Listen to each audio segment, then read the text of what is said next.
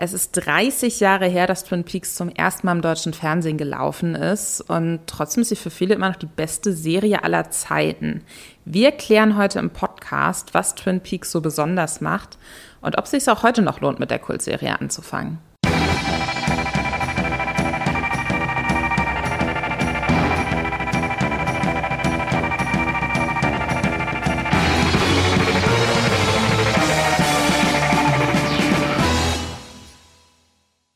Herzlich willkommen bei einer neuen Folge von Streamgestöber. Das ist der Podcast von und mit der Moviepilot Redaktion, in dem wir jede Woche darüber sprechen, was es sich zu streamen lohnt, welche Serien ihr auf gar keinen Fall verpassen ähm, dürft und äh, ja, im Endeffekt, wir erweitern eure Watchlist. Das ist unser Auftrag. Ähm, mein Name ist Lisa Ludwig, ich bin die Chefredakteurin von Moviepilot und hier heute mit mir ist der liebe Patrick. Patrick Reinbott, stell dich doch mal kurz vor. Hallo Lisa, ja, äh, ich arbeite auch beim Moviepilot, bin Juniorredakteur und äh, riesengroßer Twinfix-Fan, kann ich schon verraten. Das trifft sich sehr gut, denn wir sprechen heute über Twin Peaks. Ähm, kleiner Hinweis zu Beginn. Wir werden versuchen, spoilerfrei zu bleiben. Ähm, ich denke, wir kriegen das auch ganz gut hin. Ich meine, so grundlegende Dinge wissen ja die meisten Leute auch schon über die Serie. Wir wollen es aber niemandem kaputt machen, der es noch nicht gesehen hat. Ähm, ich würde sagen, wir fangen mal mit so ein paar Fakten an. Wir haben schon gesagt, 30 Jahre ist die Serie alt. Ähm, am 10. September 1991 wurde Twin Peaks nämlich das erste Mal in Deutschland ausgestrahlt. Ähm, 2017 gab es nochmal eine dritte Staffel da war die letzte Folge dann am 3.9.2017, also auch schon ein paar Jahre her. Drei Staffeln insgesamt, 48 Episoden. Ich habe keine einzige davon gesehen, auch wenn mir wirklich seit Jahren wärmstens Twin Peaks ans äh, Herz gelegt wird. Ähm, deswegen machen wir heute im Podcast ein bisschen es ist Überzeugungsarbeit eigentlich, die geleistet wird. Denn ich glaube, es gibt ganz, ganz viele Leute, die wie ich so eine innere Sperre haben gegen diese großen Kultserien, weil einem einfach zu oft gesagt wurde, dass man die unbedingt gucken muss. Und ich bin dann so jemand, ich denke mir, muss ich wirklich? Ich brauche so ein bisschen meine eigene Zeit dafür. Deswegen, Patrick, du musst mich heute überzeugen. Mhm. Hast du denn Serien, wo du weißt, eigentlich sollte ich die gucken und wahrscheinlich würden mir die gefallen, aber irgendwie ach, will ich gerade nicht. Ja, also mir geht es da nicht so mit den großen Serienklassikern. Da habe ich schon immer versucht, die zu schauen oder zumindest angefangen. Aber jetzt gerade bei den ganzen neuen aktuellen Serien, da gibt es jetzt immer wieder Sachen, die so gefeiert werden. Jetzt auch bei uns bei Moviepilot zum Beispiel in der Redaktion wird da äh, wöchentlich drüber geschwärmt. Und äh, ich bin noch nicht dazu gekommen, das zu schauen. Also so als Beispiel äh, würde ich auch Ted Lasso nennen, das gerade super abgefeiert wird und alle lieben und da habe ich noch nicht mit angefangen leider. Oder ähm, was jetzt auch bald in die dritte Staffel geht, Succession, das äh, interessiert mich auch extrem. So gut. Das ist so da, gut. Ja, da höre ich so viel Hype und das möchte ich auch unbedingt noch anfangen und dann ausschauen und ja, es gibt so viel gerade an Serien, einfach jede Woche kommt gefühlt was Neues dazu und das ist schwierig dann auch, gerade wenn es jetzt Sachen sind, die schon irgendwie mehr als ein, zwei Staffeln haben, wo man dann irgendwie gleich so viel gucken muss, da ist bei mir dann die größte Trägheit, dass ich sage, oh, jetzt überhaupt mich überwinden, da einzusteigen. Das ist das Schwierigste eigentlich, aber ja, es äh, ist leider regelmäßig so. Ich weiß nicht, wie ist es bei dir? Ich habe auch so, ich habe auch wirklich dann eine Überwindung, so dass ich dann oft das Gefühl habe, es fühlt sich jetzt zum einen so ein bisschen wie eine Hausaufgabe an, mhm. weil wenn man dann den Leuten sagt, die einem das die ganze Zeit empfehlen, dann äh, wollen die natürlich auch so eine ganz fundierte Meinungsabgabe von einem dann am Moment. So, also, also ich weiß noch, dass ich dann irgendwann mich endlich überwunden habe, Breaking Bad zu gucken, fand ich es natürlich mega geil. Aber dann ähm, muss man danach erstmal so gefühlt sehr viele Gespräche führen, wo man dann so, ja, du hattest recht, ich hätte es schon viel früher gucken müssen. Wie fand ich den Twist? Ach so, ja, so und so. Meine Theorie zum Schluss ist folgende. Es ist so ein bisschen, man kann es dann nicht einfach nur so für sich gucken und sich dann daran erfreuen, sondern es ist so, es, es fühlt sich eine Hausaufgabe an. Und oft auch so ein bisschen wie Arbeit. Ich habe ähm, zum Beispiel irgendwann dann auch mal mit Supernatural angefangen, aber zu einem Zeitpunkt, wo es auch schon, glaube ich, neun Staffeln gab. Und dann ist es auch direkt so, dann verpflichtet man sich gefühlt. Man kann natürlich jederzeit abbrechen, aber dann habe ich das Gefühl so, ach, weiß ich jetzt nicht, ob ich so viel Zeit in meinem Leben dafür freiräumen möchte. Ja. Ähm, ja, man fühlt sich da auch immer ein bisschen so, als würde man hinterherhängen, gerade wenn jetzt andere das schon längst gesehen haben und man ist noch so am Nachgucken und dann wirkt man auch irgendwie immer, man fühlt sich so ein bisschen abgeschlagen dann so. Man will jetzt aufholen, mitreden können und das ist dann manchmal auch ein bisschen frustrierend, dass man es jetzt nicht so für sich genießen kann. So geht mir das dann auch manchmal, dass ich so irgendwie so, so, keine Ahnung, out of touch wirkt, so, so ausgedrückt, irgendwie so ein bisschen. Ja. Ja, ich, ähm, wenn ihr als Zuhörende gerade, wenn ihr so Serien habt, wo ihr euch denkt, oh Gott, die wird mir seit Jahrzehnten gefühlt empfohlen und ihr habt da, ihr seid noch nicht über euren Schatten gesprungen oder ihr denkt euch, irgendwie habe ich doch keinen Bock, auch wenn es mir wahrscheinlich gefallen würde, ähm, schreibt uns gerne. Am Ende der Folge sagen wir euch auch nochmal, wo ihr uns überall erreichen könnt. Das ist für uns natürlich auch sehr, sehr spannend. Und ähm, ich glaube, das Schöne auch ja an ähm, ja, Diskussionsformaten auch über Popkultur und über Serien und über Filme ist, dass man sich da immer so ein bisschen austauschen kann und dann auch so Gleichgesinnte findet, die dann vielleicht ganz ähnliche, weiß ich nicht, innere Ängste ausleben, wenn die nächste große Serie mit 15 Staffeln empfohlen wird, die man unbedingt sofort gucken muss und wo man sich dann da so ein bisschen raussteht von wegen, ach ja, nee, die ist, äh, die ist schon auf meiner Liste. Und es existiert natürlich keine Liste, aber man sagt es immer so und hofft dann, dass man nicht mehr darauf angesprochen wird. Ähm, ja, aber ich freue mich sehr auf den Podcast heute. Ich, ähm, ich habe es schon gesagt, ich habe keine einzige Folge von Twin Peaks gesehen. Ich glaube aber, dass ich es richtig krass lieben könnte. Mhm. Und ähm, deswegen werde ich dir heute einfach super viele Fragen stellen, Patrick, ja, damit gerne. du mich und vielleicht auch viele Leute, die jetzt den Podcast hören und auch noch nicht so zu 100 Prozent überzeugt sind, damit du uns überzeugen kannst. Mhm. Vielleicht steigen wir einfach mal ein mit, worum geht es denn eigentlich in Twin Peaks? Was passiert da? Ja, äh, oh, wo fängt man da an? Ich fange mal relativ grundlegend an. Äh, Twin Peaks handelt, wie der Name schon sagt, von der US-Kleinstadt Twin Peaks. Ähm, und in der ereignet sich ein, ein Mord. Da, damit geht gleich die erste Folge los. Also es wird ähm, die Leiche von Laura Palmer gefunden. Und Laura Palmer ist so ein bisschen die klassische Highschool-Königin gewesen im öffentlichen Ansehen. Also sie war diejenige, äh, von der die ganzen Jungs an der Schule geschwärmt haben. Sie, hatte, sie war beliebt auch bei den Mädchen da und war so, so klassische, so auch dieses Schönheitsideal und was man sich eben unter dieser klassischen Highschool Queen vorstellt. Und es geht darum, dass ihre Leiche äh, gefunden wird, in, ziemlich brutal. Sie ist äh, nackt, wird sie gefunden, in Plastikfolie eingewickelt am Flussufer ähm, und ist vorher auch vergewaltigt worden. Also so ein ganz schlimmer Einschnitt in dieses äh, verschlafene Kleinstädtchen Twin Peaks. Und ähm, in der Handlung der Serie geht es dann darum, dass der FBI Special Agent Dale Cooper nach Twin Peaks geschickt wird und da, in, um in diesen Fall zu ermitteln. Und ähm, es stellt sich schnell heraus, dass der Mord an Laura Palmer im Prinzip nur der Aufhänger ist, um in diese kleine Stadt einzutauchen, um die ganzen äh, Bewohner da näher zu ergründen und dadurch ganz viele dunkle Geheimnisse ähm, zu lüften. Es wird auch relativ bald klar, dass Laura Palmer auf keinesfalls diese äh, unschuldige, reine Highschool-Königin war, äh, von der alle den Eindruck hatten, sondern dass sie auch äh, einige dunkle Geheimnisse hatte und es geht im Prinzip darum, nach und nach aufzudecken, wer steckt dahinter und relativ schnell, nach nicht mal zwei Folgen, ist auch klar, es geht da auch nicht nur mit natürlichen Dingen zu, also es kommen auch relativ schnell übernatürliche, surreale Elemente ins Spiel. Und das ist es im Prinzip, das ist so die legendäre, fast schon Grundstory von Twin Peaks, so der Mordfall, ähm, das Eintauchen in diese Kleinstadt, ähm, die Geheimnisse der Bewohner. Das ist so die, die Grundstory von Twin Peaks, ja.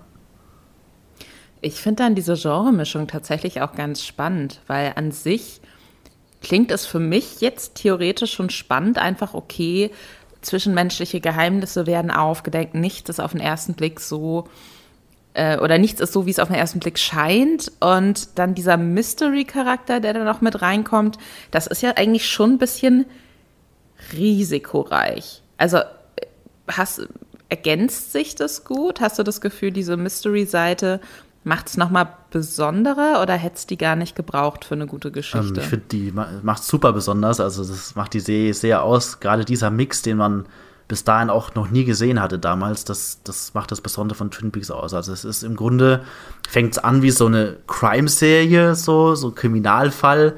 Dann kommt aber eben schnell auch dieses Seifenopermäßige mit rein, was teilweise auch schon sehr kitschig und absichtlich überzogen dargestellt wird und dann gleichzeitig aber auch dieses sehr düsteren, surrealen Mystery-Elemente und das äh, teilweise ergänzt sich es wirklich fast gar nicht, kann man sagen. Also es ist absichtlich so, dass es sich immer wieder sehr beißt und im Weg steht. Also es, äh, die Serie wechselt auch unglaublich oft an die Stimmungen, die Tonlagen. Es kommt eine lustige Szene, bei der man wirklich lachen kann, die dann aber im gleichen Moment umschwenkt in, in sowas extrem Ernstes, Tragisches, Düsteres. Also die wechselt innerhalb einzelner Folgen so oft auch dann den, den Erzählton und hat aber trotzdem die ganze Serie hindurch so einen, ah, das ist schwer zu beschreiben, dieses Twin Peaks-Gefühl, äh, dass man in diese Welt eintaucht. Das ist für mich eigentlich das Beste an der ganzen Serie, dass man wirklich so ein Gefühl für diese Stadt bekommt und was, und dass ich eben diese ganzen einzelnen Aspekte, so dieses Mysteriöse, das Traurige, das Lustige, das vermischt sich alles zu so einer Twin Peaks Grundstimmung, die einen extrem in diese Welt reinzieht, aus der man dann irgendwann gar nicht mehr raus will.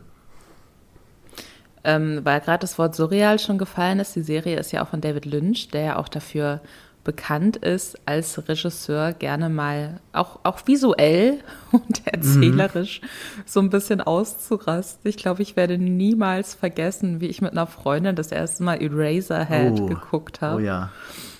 Ähm, also der zeigt ja auch gerne Sachen, die man so vorher noch nicht gesehen hat. Ähm, genau.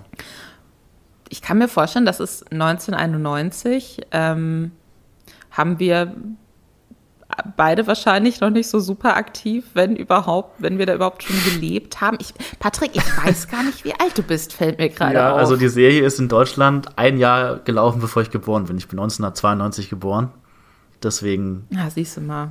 war ich da. Ich war, ich war da äh, zwei Jahre schon alt, aber habe da natürlich auch noch keinen Einblick gehabt in die TV-Landschaft. Aber ich kann mir vorstellen, dass das ähm, dass es da was eingeschlagen ist wie eine Bombe, oder? Ich, ich kann mir jetzt nicht vorstellen, dass äh, ähnlich ambitioniert klingende, auch erzählerisch ambitioniert und neu klingende Serien Anfang der 90er dann auch so mit diesem düsteren hm. und, und diesem brutalen ähm, so regulär im Fernsehen gelaufen sind. Ja. Also vielleicht war Twin Peaks da auch einfach so so eine Vorreiterserie, die deswegen auch 30 Jahre später für viele noch so super präsent im Kopf ist. Absolut, ja. Also ich weiß jetzt gar nicht genau, wie es in Deutschland im Einzelnen war, aber die Serie ist ja 1990 in den USA gestartet und da hat sie wirklich einen Hype ausgelöst im Fernsehen, den es bis dato noch gar nicht gab. Also es gab in den 80ern, ging es ja los mit Serien, mit dem Serienhype immer stärker und da, da waren die Genres aber noch viel starrer und, und, und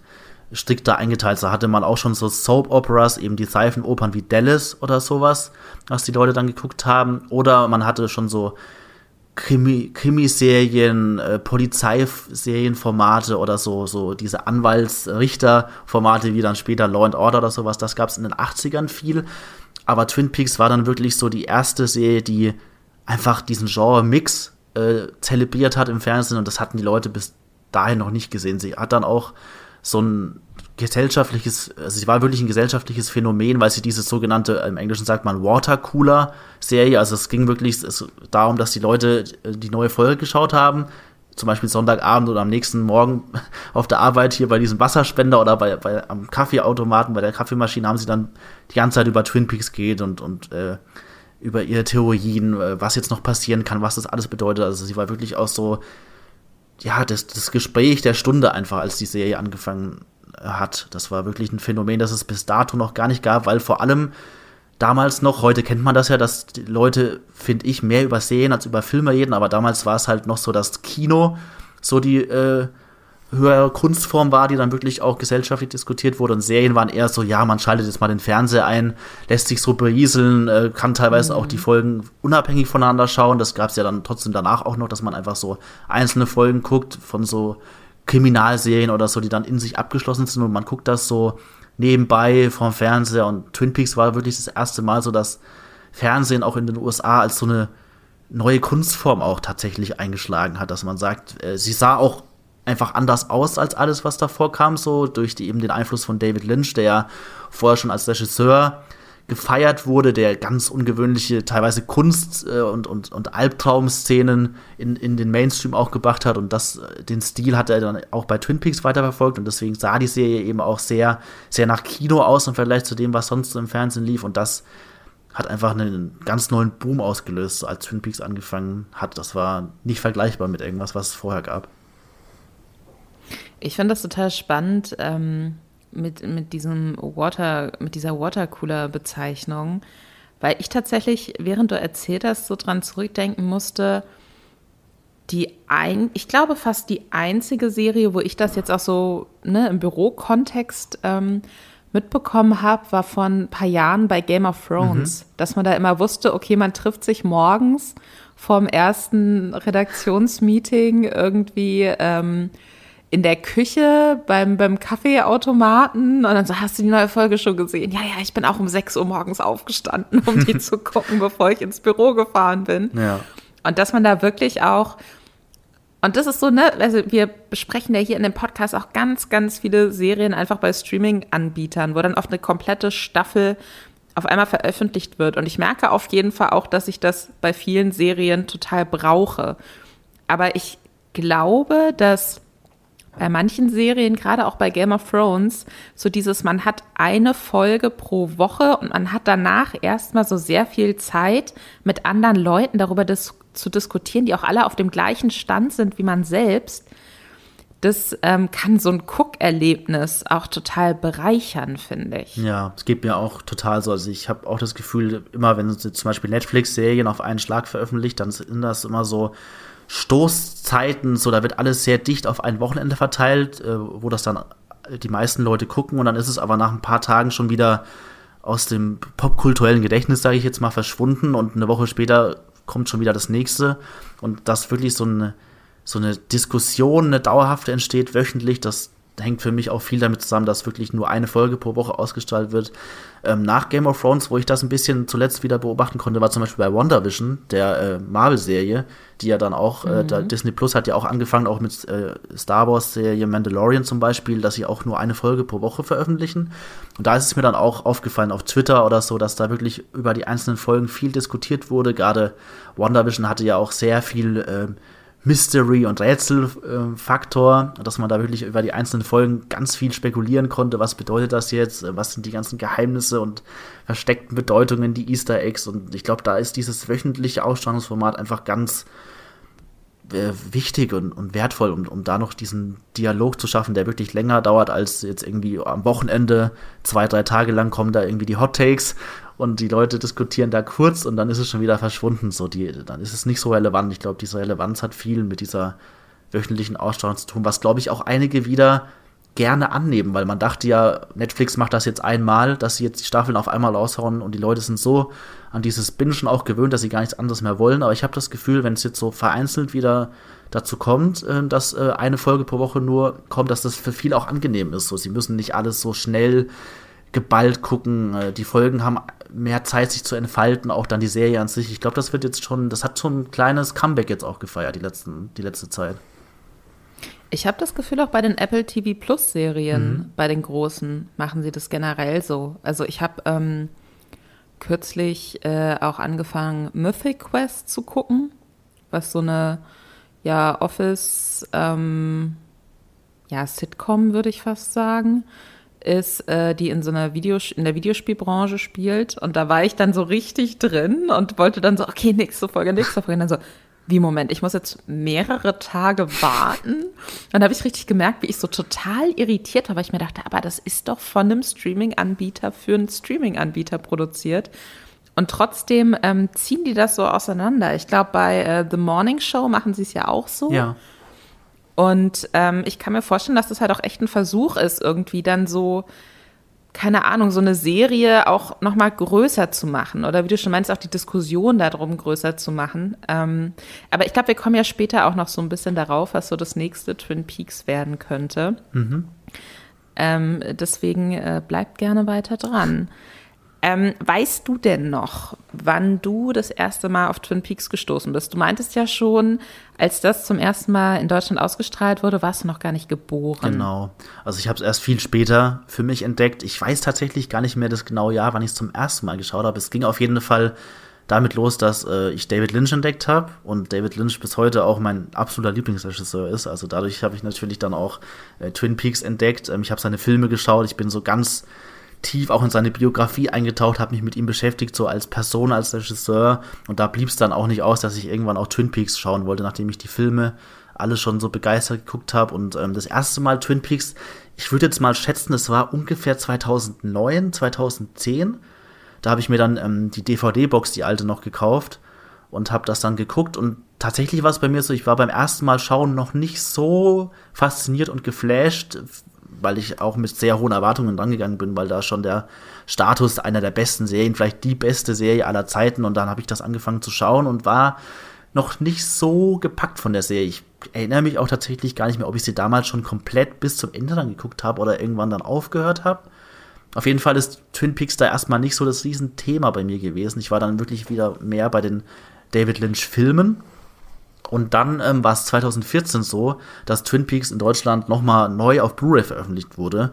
Und ähm, da kam dann auch ein Trailer aus, wo dann gezeigt wurde, wie das Bildmaterial auch restauriert wurde. Das hat neue Farbkorrektur bekommen. Es sah einfach ganz anders aus und da wusste ich schon, ich will die Serie unbedingt nochmal sehen, auch in dieser deutlich besseren Qualität jetzt und habe mir dann diese Blu-ray-Box gleich geholt, als sie rauskam und 2014 habe ich dann zehn Tage lang äh, die komplette Serie geguckt auf Blu-ray und das war wirklich so ein Urknallerlebnis für mich. So da, da ich habe die Serie nochmal mit komplett anderen Augen gesehen, auch weil die eben so schön in HD restauriert war. Sie sah unglaublich toll aus. Ich bin da viel mehr in diese Welt konnte ich eintauchen und war total fasziniert und gebannt. Und nach diesen zehn Tagen, da war ich wirklich so ein, wollte ich gar nicht mehr aufhören, war ich wie in so einem Rauschgefühl, was dann immer noch anhält. Ich habe jetzt die letzten Jahre äh, Twin Peaks, die alte Serie, nicht nochmal geschaut, aber immer wieder, wenn ich an die Serie denke, habe ich gleich wieder dieses Gefühl, das ich damit verbinde, was ich bei fast keiner anderen Serie habe, diese spezielle Atmosphäre, dass da dieses Gefühl, das einfach geschaffen wird und das macht die Serie für mich heute wirklich zu meiner absoluten Lieblingsserie immer noch. Würdest du sagen, dass es was ist, worauf man sich auch wirklich so einlassen muss? Also wenn du sagst, du hast es beim ersten Mal gucken, hat es dich gar nicht so gecatcht, ist es was, wo du wirklich, wo man sich bewusst machen muss, was da jetzt passiert und auch offen dafür sein muss? Ja, denke schon. Ich glaube, man, man merkt schon relativ schnell, ob die Serie was für einen ist, wenn man die ersten zwei bis drei Folgen schaut. Also die, die hat schon extrem diesen David Lynch-Stil auch in den ersten Folgen. Und ähm, da merkt man, glaube ich, schon, ob es was für einen ist. Es ist ja eher so, da kann ich dann auch gleich noch mal ein bisschen mehr zu erzählen, dass die Serie hinten raus auch für viele Fans Probleme äh, bereitet hat. Aber ähm, gerade so dieses darauf einlassen, klar, das finde ich auch ganz wichtig, dass man jetzt nicht sagt, man schaut mal eine Folge von Twin Peaks, dann guckt man irgendwie noch den Film, noch andere Serien zwischendrin, sondern man sollte sich wirklich auf die Serie einlassen, vielleicht dann auch das Außenrum so ein bisschen ausblenden, was noch so in der ganzen Medien- und Popkulturlandschaft ansteht, was natürlich heutzutage, ich weiß es selber, schwieriger ist äh, als je zuvor, einfach das andere zu ignorieren, was es noch alles so gibt. Aber so, ich würde auch nicht empfehlen, sie richtig krass zu bingen, irgendwie so. Ich meine, ich habe sie auf zehn Tage verteilt geschaut, das war auch schon ein relativ strammes Tempo, aber man kann die, glaube ich, schon auch eher genussvoll gucken, dass man so ein, zwei Folgen am Tag schaut vielleicht und dann so über, über eine Zeitraum verteilt ist. Die alte Serie, die Originalserie hat ja so 30 Folgen, also das kann man schon auch, das ist ja jetzt auch nicht riesig, dass man sagt, man ist überfordert mit der Zahl der Episoden oder mit der Länge. Und ich finde, man kann das schon sehr äh, genussvoll sich einteilen und sollte schon bewusst einfach da in diese Welt eintauchen, sich darauf einlassen. Wenn du dir jetzt, oder ich fange den Satz anders an. Also wenn mir Leute Serien empfehlen, dann suchen die sich oft so einen Moment, den sie mir dann so verkaufen, wo sie sagen, wegen dieser Szene, da wusste ich, das ist eine richtig geile Serie. Das ist bei ähm, The Sopranos ähm, hat mir ein Bekannter zum Beispiel erzählt, da gibt es dann halt irgendwie so ein, ich glaube bei so einem Polizeimeeting oder was auch immer, auf jeden Fall gibt es halt so ein riesiges Board, wo so verschiedene mafiöse Charaktere so aufgeschlüsselt werden und merkt so, oh shit, okay, die sind denen irgendwie auf der Spur. Und währenddessen läuft ähm, Paparazzi von Exhibit hm. im Hintergrund, was, was ein unfassbarer Gänsehaut-Song für mich ist, generell. Und mein Bekannter kam so, Lisa, ich habe diese Szene gesehen und die wird dich komplett überzeugen. Du musst mit dieser Serie anfangen. Und keine Ahnung, bei Breaking Bad gibt es ja auch so mehrere Szenen, oft auch in Verbindung mit Musik, weil man mich damit immer kriegt, ehrlich gesagt. Mhm. Ähm, wo, wo Leute dann sagen, guck mal, aber es gibt diese eine Szene und die ist so toll und die steht stellvertretend dafür, warum diese Serie so toll ist, du musst sie gucken. Ähm, hat Twin Peaks für dich so eine Szene, ohne jetzt irgendwie krass zu spoilern, aber so eine Szene, wo du, wenn du das jetzt jemandem empfehlen müsstest, sagen würdest, guck mal, so geil ist es und diese Szene bringt alles zusammen, was das so geil macht? Ja, also es gibt viele haussagende Szenen in Twin Peaks. Es ist schwierig, sich da einzeln rauszupicken, aber so eine der denkwürdigsten Szenen, die auch ständig erwähnt wird, äh, ist sie, äh, im Englischen heißt sie Red Room. Äh, die Red Room-Szene, im Deutschen ist es einfach der rote Raum. Das ist eine Szene, die mhm. relativ früh auch schon kommt, ich, Ende der zweiten Episode.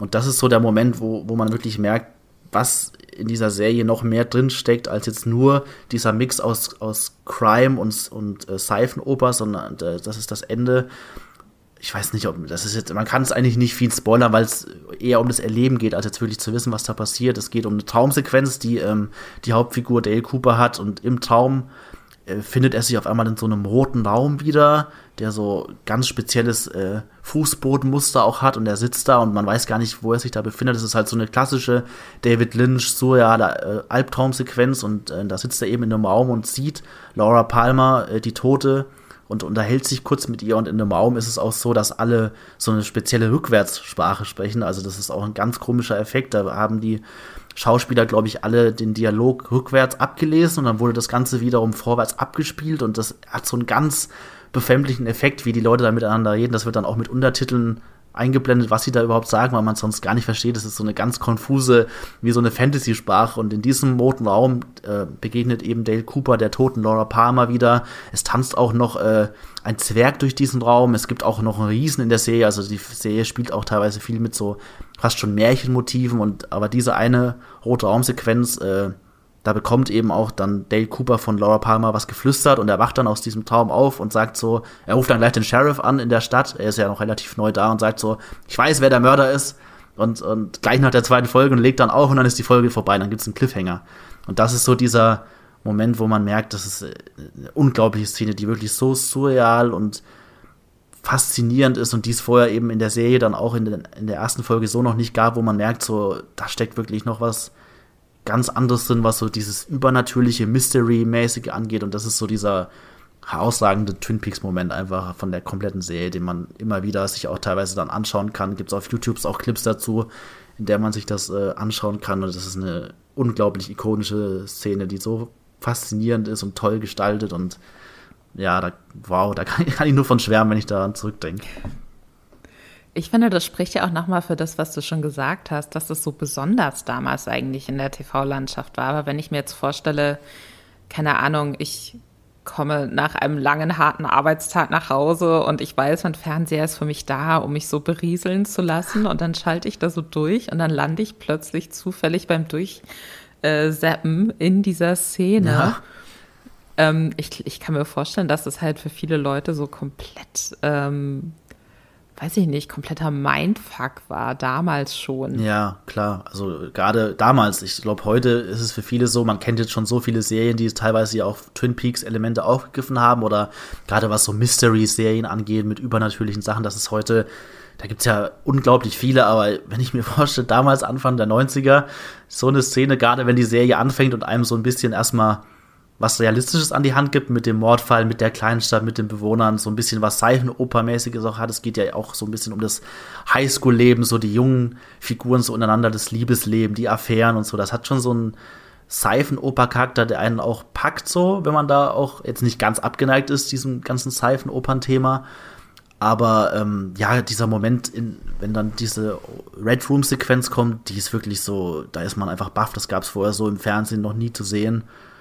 Und es ist un unglaublich, unglaublicher Effekt, den diese Szene hat. Und die eben, das ist nur der Auftakt, das kommt dann, die ganze Serie ver verstreut hat dann immer wieder solche Momente, in denen man nie weiß, vor allem die, das ist so der David Lynch-Effekt, dass die auch nie, die kommen oft so aus dem Nichts einfach, die brechen so in dieses Alltägliche ein. Man hat in der Szene vorher was gesehen, was komplett banal eigentlich ist, so was Alltägliches, so der Agent äh, kommt so ins Hotelzimmer zurück, er legt sich schlafen, das passiert eigentlich es, man denkt, die, die Folge äh, hat so einen ruhigen Ausklang und dann bricht so aus dem Nichts so diese super fremdartige, surreale Sequenz auf einen ein. Und das ist so, das macht halt total besonders, auch heute noch, wenn man das sieht. Jetzt gibt es natürlich ähm, so über die Jahrzehnte verteilt viele Serien, die irgendwas neu oder anders gemacht haben. Ähm, Twin Peaks ist aber für mich wirklich so, also ich glaube, man könnte theoretisch zumindest ne, so im, im mit westlichem, ähm, mit westlicher Pop, in der Welt, mit westlicher Popkultur aufgewachsenen Welt könntest du random irgendeinen Raum betreten, Twin Peaks reinrufen und du findest wahrscheinlich immer irgendeine Person, die dazu eine Meinung hat oder zumindest weiß, ähm, worauf du damit anspielst. Und das schaffen ja dann tatsächlich doch nur wenige Serien. Ähm, wie würdest du denn die Auswirkungen von Twin Peaks so auf die Popkultur im Generellen bezeichnen? Gab es danach viel, was ähnliche äh, Elemente aufgegriffen hat? Weil allein wenn ich dir jetzt schon zuhöre, habe ich direkt so mehrere Serien gerade auch im Kopf. Ähm, wo ich mir denke, das, das hat zumindest klingt ähnlich, so vom Aufbau her. So von wegen, alles sieht eigentlich so verschlafen und klar, irgendwas Schlimmes ist passiert, aber man denkt, es ist relativ straightforward und der Mörder soll halt gefunden werden oder das Geheimnis soll aufgedeckt werden und eigentlich ist das, was sich hinter dem ähm, hinter dem ja, initialen Moment oder dem initialen Geheimnis, dem initialen Mord verbirgt, viel, viel tiefgreifender und oft auch viel, viel abgründiger. Ja, also es ist wirklich so, Twin Peaks ist für mich so eine richtige Ursprungsserie, aus der ganz viel äh, entwachsen ist, was wir heute an Serien kennen. Also sie war unglaublich prägend und einflussreich für viele. Viele haben es auch offen zugegeben, so Showrunner von Serien, die wirklich das explizit genannt haben. Bei anderen ist es dann mehr oder weniger offensichtlich erkennbar, aber sie hat so viele Serien nach sich gezogen, geprägt, die irgendwas von Twin Peaks aufgegriffen haben. Teilweise einzelne Elemente dieser Genres, die da eben vermischt werden, die haben sie dann einzelner ähm, oder separater verfolgt, sage ich mal. Und da gibt es unglaublich viel, auch popkulturell in den 90ern, als es losging, da gab es dann auch Simpsons, Parodien zu Twin Peaks. Es gab, selbst die Sesamstraße hat eine Twin Peaks-Referenz irgendwann eingestreut. Also es ist, es hat wirklich kreuz und quer alle möglichen Sachen geprägt. Es gab natürlich auch in den Late-Night-Shows und so wurde das auch ständig dann aufgegriffen. Aber so, wenn wir direkt von Serien sprechen, ähm, da gibt es vieles. So mit das bekannteste, was relativ schnell nach Twin Peaks auch kam, ist Akte X auf jeden Fall. Das ist so eine der Serien, die wahrscheinlich ohne Twin Peaks nicht entstanden wäre. Ähm, der Akte X-Showrunner Chris Carter hat auch Twin Peaks ganz deutlich als Referenz genannt, was eben diesen Mystery-Faktor angeht. Ähm, wenn man Twin Peaks ein bisschen weiterschaut, so in der zweiten Staffel, wo es dann wirklich immer verwirrender und konfuser teilweise auch wird, die Serie sich so ein bisschen in der eigenen Weirdness verheddert, fast schon für viele. Ähm, das, äh, davon hat Akte X ganz viel genommen, dass sie eben speziell auf diese Mystery-Faktoren des Sci-Fi, Aliens, UFOs, dieser ganze Hype, der dann nochmal entstanden ist durch Akte X, da ist viel auch schon in Twin Peaks gewesen. Ähm, David Duchovny auch, der äh, in Akte X ja Mulder spielt, der hat auch schon eine kleine, sehr schöne Rolle in Twin Peaks tatsächlich in der zweiten Staffel. Da spielt er eine Transgender-Agentin. Ähm, Oh. Ach was. Ja, und äh, eine ne super Figur auch, weil das war auch ein bisschen revolutionär damals, weil man es vorher auch kannte, dass so Tanz, Tanzfiguren in Serien Anfang der 90ern noch gar nicht so etabliert waren. Teilweise wurden die ja auch eher leider so ein bisschen humorvoll aufgezogen, so lustig. Und Twin Peaks hat mhm. diese äh, äh, David Duchovny-Figur, Denise, schon super ernst genommen, eine richtig starke Figur daraus schon gemacht, die, äh, wo dieser ganze Transgender-Faktor auch überhaupt nicht irgendwie kurios dargestellt wurde oder so, sondern so eine ganz, ja, auch eine Figur, die von der Hauptfigur Dale Cooper auch total wertgeschätzt wird und damit eingebracht wird. Und das ist jetzt keine Riesenrolle in der Serie, aber es ist schon sowas, was aufgefallen ist. Und eben dadurch, dass David Duchovny da schon aufgefallen ist, wurde er wahrscheinlich dann auch für Akte X berücksichtigt und hat dann da seine Paarrolle als Fox Mulder angenommen. Und das ist so, ja, Akte X ist so mit der größte Twin Peaks Nachfolger, der so in den 90ern dann auch direkt gestartet ist und nochmal natürlich so einen eigenen Riesenhype dann auch ausgelöst hat. Ich habe jetzt so ein bisschen so ein, weiß ich nicht, vielleicht auch, wenn man es so zuerst hört, absurdes Beispiel, was ich jetzt die ganze Zeit im Kopf habe und was ich jetzt vielleicht untrennbar für immer mit Twin Peaks verbinde, auch wenn da die Parallelen vielleicht gar nicht so groß sind, wie ich gerade denke, dass sie sind. Aber ich glaube, die erste Serie, die ich auch als Teenager unfassbar durchgesuchtet habe und, und jede Woche wirklich vom Fernseher geklebt habe, wenn die neue Folge kam, war Desperate Housewives. Mhm. Also diese Serie, die startet mit ähm, einem Suizid. Eine äh, ja, Hausfrau in so einer poschen Vorstadt bringt sich um und ihre Freundinnen versuchen herauszufinden, warum das so passiert ist und dann, ähm, das ist aber nur so, keine Ahnung, die Spitze des Eisbergs und eigentlich gibt es ja noch ganz viele andere, immer düster werdendere Geheimnisse, die da irgendwie drunter liegen. Und na, es ist mir durchaus bewusst, dass äh, Desperate Housewives nicht an die, äh, an die Klasse von Twin Peaks heranreicht. Und ich möchte jetzt auch bitte nicht gesteinigt werden von Leuten, für die das jetzt so, keine Ahnung, Gotteslästerung ist, dass ich diesen Vergleich ziehe. Aber ich ähm, finde, dass das eigentlich so, ne, dieser Aufbau von wegen etwas ist passiert und man denkt, es geht jetzt nur darum, diese eine Sache aufzuklären. Aber das, was dahinter steckt und was dann eben auch mehrere Staffeln füllt, ist eigentlich viel, viel größer und so diese Fassade, die, äh, die ist eine Lüge eigentlich. Also Fassade von Menschen, aber auch die Fassade von einer Gesellschaft oder einer Nachbarschaft oder so einem kleineren Ort. Das ist eine Lüge und was dahinter steckt, ist eigentlich ziemlich hässlich. Mhm. Das äh, hatte Desperate Housewives ja auch. Ja, also ich stimme dir da voll zu. Ich würde auch jetzt nicht sagen, dass du Desperate Housewives so kleiner machen musst. So. Ich finde, die Serie hat schon auch super einen Hype ausgelöst. Ich habe die damals auch ein bisschen geguckt. Ich habe nicht alle Staffeln, alle Folgen gesehen, aber als sie dann auch in Deutschland, auch pro 7 so einen Hype hatte, habe ich auch immer mal wieder eingeschaltet. Und da kannte ich auch Twin Peaks noch nicht so gut, dass ich da jetzt die Parallelen gezogen habe, aber es passt thematisch voll, voll rein. Gerade wenn man jetzt nochmal David Lynch hernimmt, der hat ja in den Ende der 80er ähm, Blue Velvet gedreht. Das ist auch einer seiner Schlüsselfilme, wo es auch schon darum geht, eben, dass so, sein Lieblingsthema ist ja so die amerikanische Vorstadt, so dieses Suburbia. Und dass er da eben so diese Klischee-Fassaden nimmt und da immer unter die Oberfläche blickt und so diese dunklen Abgründe, dieses ganze Mörderische, was da darunter lauert, so an die Oberfläche befördert, was dann eben auch in Twin Peaks so das Kernthema ist und sich dann auch voll bei Desperate Housewives so weiterzieht, wie du es gerade schon geschildert hast, so diese ganze Story von diesen Vorstadt-Hausfrauen, die auch so ein bisschen so dieses feine, äh, vornehme Leben führen fast schon, oder sagen wir mal, jetzt nicht vornehm, aber halt schon so ein, so ein sehr sauber, sauberes Leben und dass dadurch diesen einen Einschlag, der dann kommt, so ganz viele dunkle Geheimnisse ans Licht kommen, das ist auch, ja, lässt sich komplett mit Twin Peaks vergleichen. Ich bin auch sicher, dass das auch wieder da ich habe jetzt keine Aussagen irgendwie von den Machern, die da beteiligt waren, aber ich kann mir vorstellen, dass die auch garantiert sich da auf Twin Peaks so ein bisschen berufen haben. Was übrigens auch eine schöne Parallele ist, weil ja Kyle MacLachlan, äh, der Hauptdarsteller von Twin Peaks, der grandiose Dale Cooper, äh, auch in Desperate Housewives dann dabei ist. Und in Sex and the City, da erinnere ich mich noch sehr gut an ihn, aber Sex and the City hat in meinem Kopf jetzt zumindest absolut gar keine Parallele zu Twin Peaks. Nee, glaube ich auch nicht.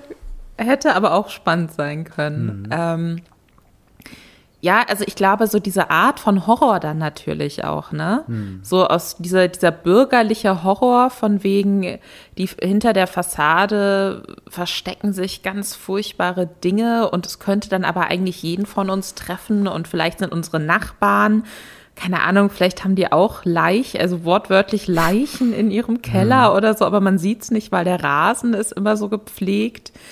Ähm, ich kann mir vorstellen, dass das natürlich für Twin Peaks auch irgendwie oder Twin Peaks als Serie für viele so ganz real gemacht hat oder trotz diesen Mystery-Faktoren auch realistischer ja. gemacht hat, weil das natürlich viel, viel mehr an der eigenen Realität dran ist oder in den Möglichkeiten der eigenen Realität liegt, als, keine Ahnung, irgendein wahnsinniger Serienmörder mit Kettensäge, der durch den Ort läuft.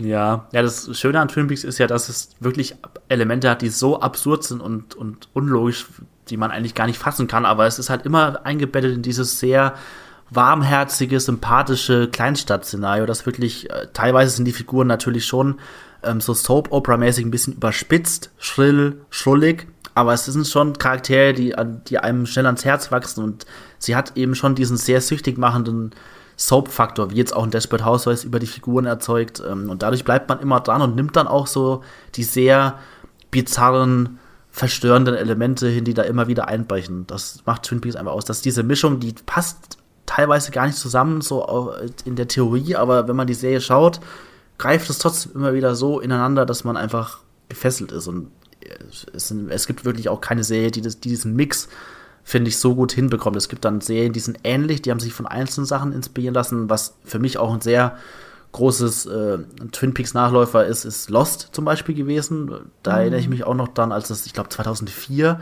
in Deutschland gestartet ist. Das war so ein bisschen die Serie, die auch zum ersten Mal wieder diesen wöchentlichen Diskussionshype so extrem ausgelöst hat. Da, da gab es ja auch dann zum ersten Mal so wirklich so dieses Internet-Foren-Verhalten, dass Leute sich in Foren unglaublich äh, ausführlich über die ganzen Einzelheiten ausgetauscht haben und Lost war so, gerade was diesen Mystery Mind-Faktor angeht, war sie schon für mich so auch sehr Twin Peaks nah.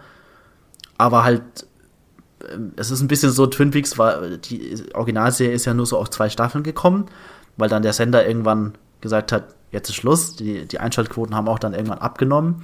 Und Lost ist für mich so ein bisschen das Beispiel, was passiert wäre, wenn Twin Peaks einfach noch viel länger gelaufen wäre und immer mehr von diesen Mysterien und diesen absurden Elementen immer weiter verfolgt hätte, immer mehr aufeinander getürmt so und was dann dabei auskam. Lost hat ja gerade in den letzten zwei, drei Staffeln auch dann sehr äh, viele Kontroversen auch unter Fans ausgelöst, ob das nicht alles nur noch esoterischer Sci-Fi-Kitsch ist und die Serie komplett schon mhm.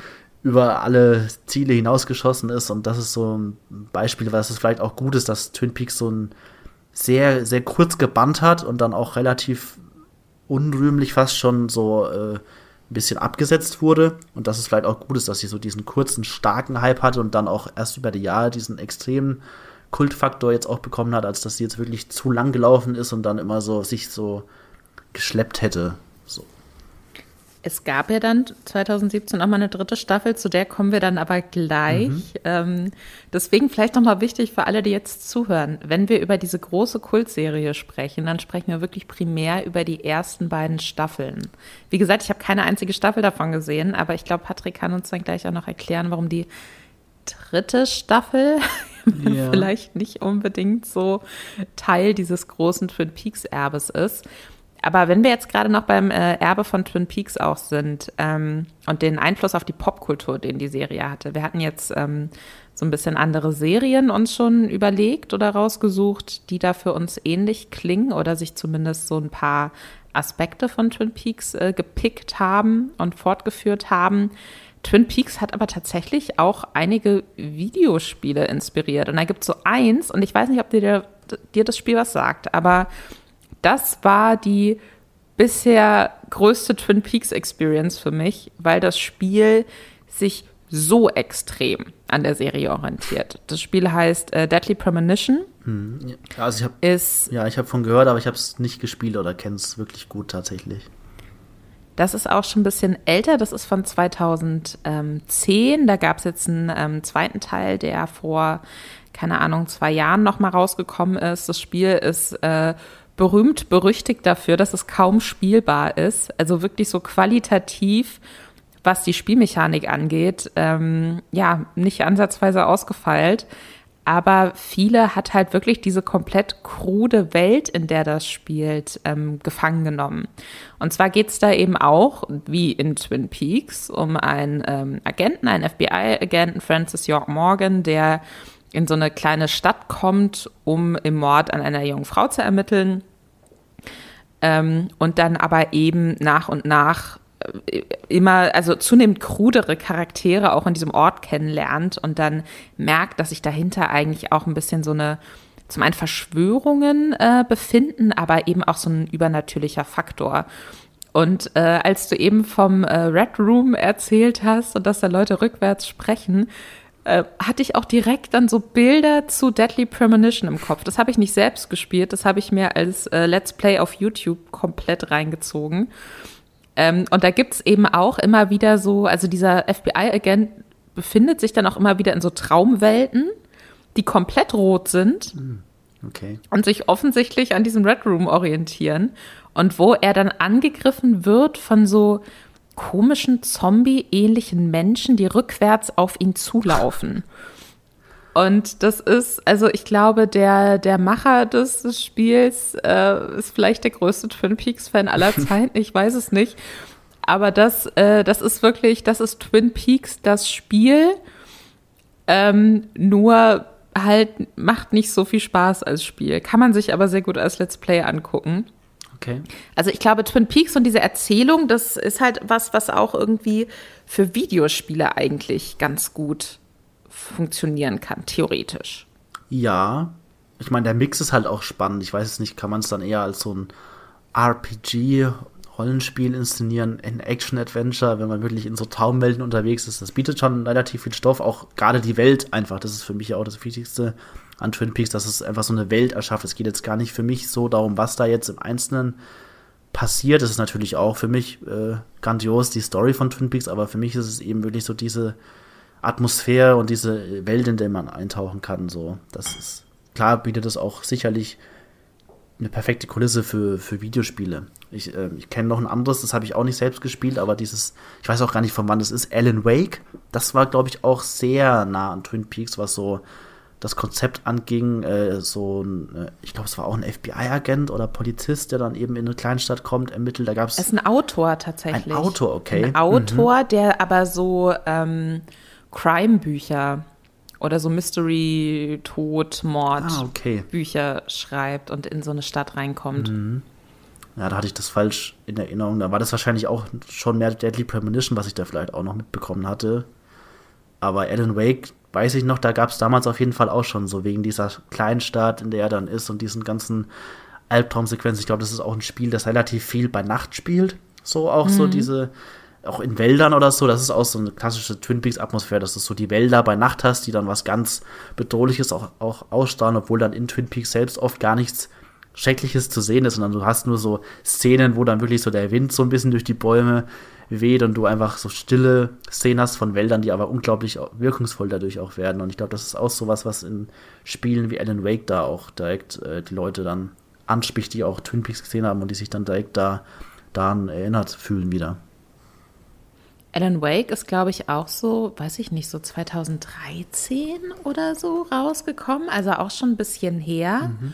Und äh, wird jetzt aber nochmal, ach, von 2010 auch tatsächlich, aus dem, Letz-, aus dem selben Jahr wie Deadly Premonition. Ah. Ähm, das wird jetzt aber nochmal neu aufgelegt. Ah, okay. Also wenn jetzt hier jemand zuhört, der total Bock drauf hat, äh, Twin Peaks nicht nur zu gucken, sondern in ähm, Aspekten auch zu spielen, dann äh, da durchaus mal die Augen offen halten.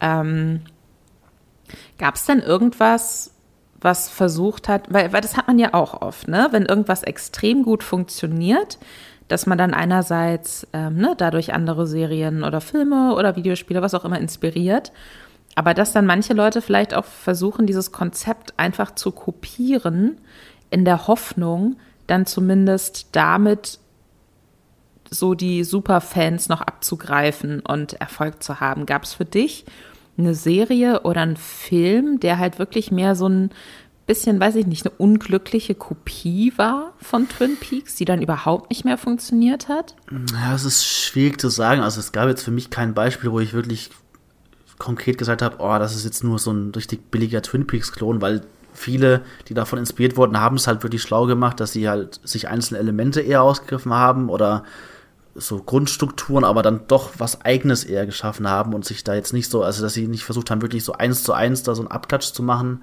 Ich glaube, es gab auch einige Serien, von denen man gar nichts wirklich mitbekommen hat. Ich habe da auch mal ein bisschen nachgelesen und da merkt man auch, es gab halt Serien, die dann so typisch, typischerweise einen Pilot äh, abliefern und der, da, ähm, geht die Serie dann gar nicht über diesen Piloten hinaus, weil dann schon der Sender sagt, es gibt kein grünes Licht für eine komplette Staffel oder so. Also es gab sicherlich auch so Trittbrettfahrer, mhm. die dann sang- und klanglos direkt schon untergegangen sind, von denen man gar nichts so mitbekommen hat. Ich erinnere mich noch an ein Beispiel, äh, an eine Serie, ich weiß jetzt auch nicht genau von wann sie ist, äh, Wayward Pines, ähm, an der M. Night Shyamalan auch als äh, Produzent äh, beteiligt war. Er hat, glaube ich, da auch selber Regie geführt und, und mitgeschrieben an der Serie.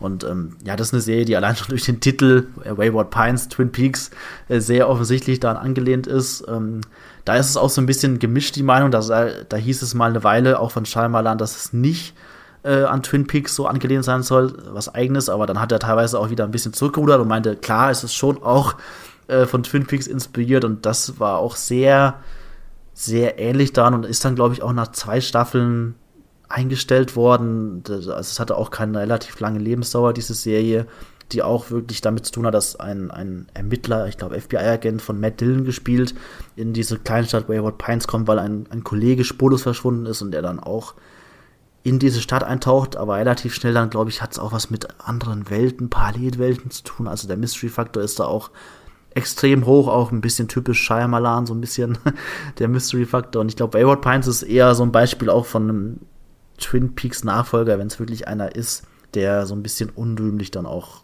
keine lange Lebensdauer hatte.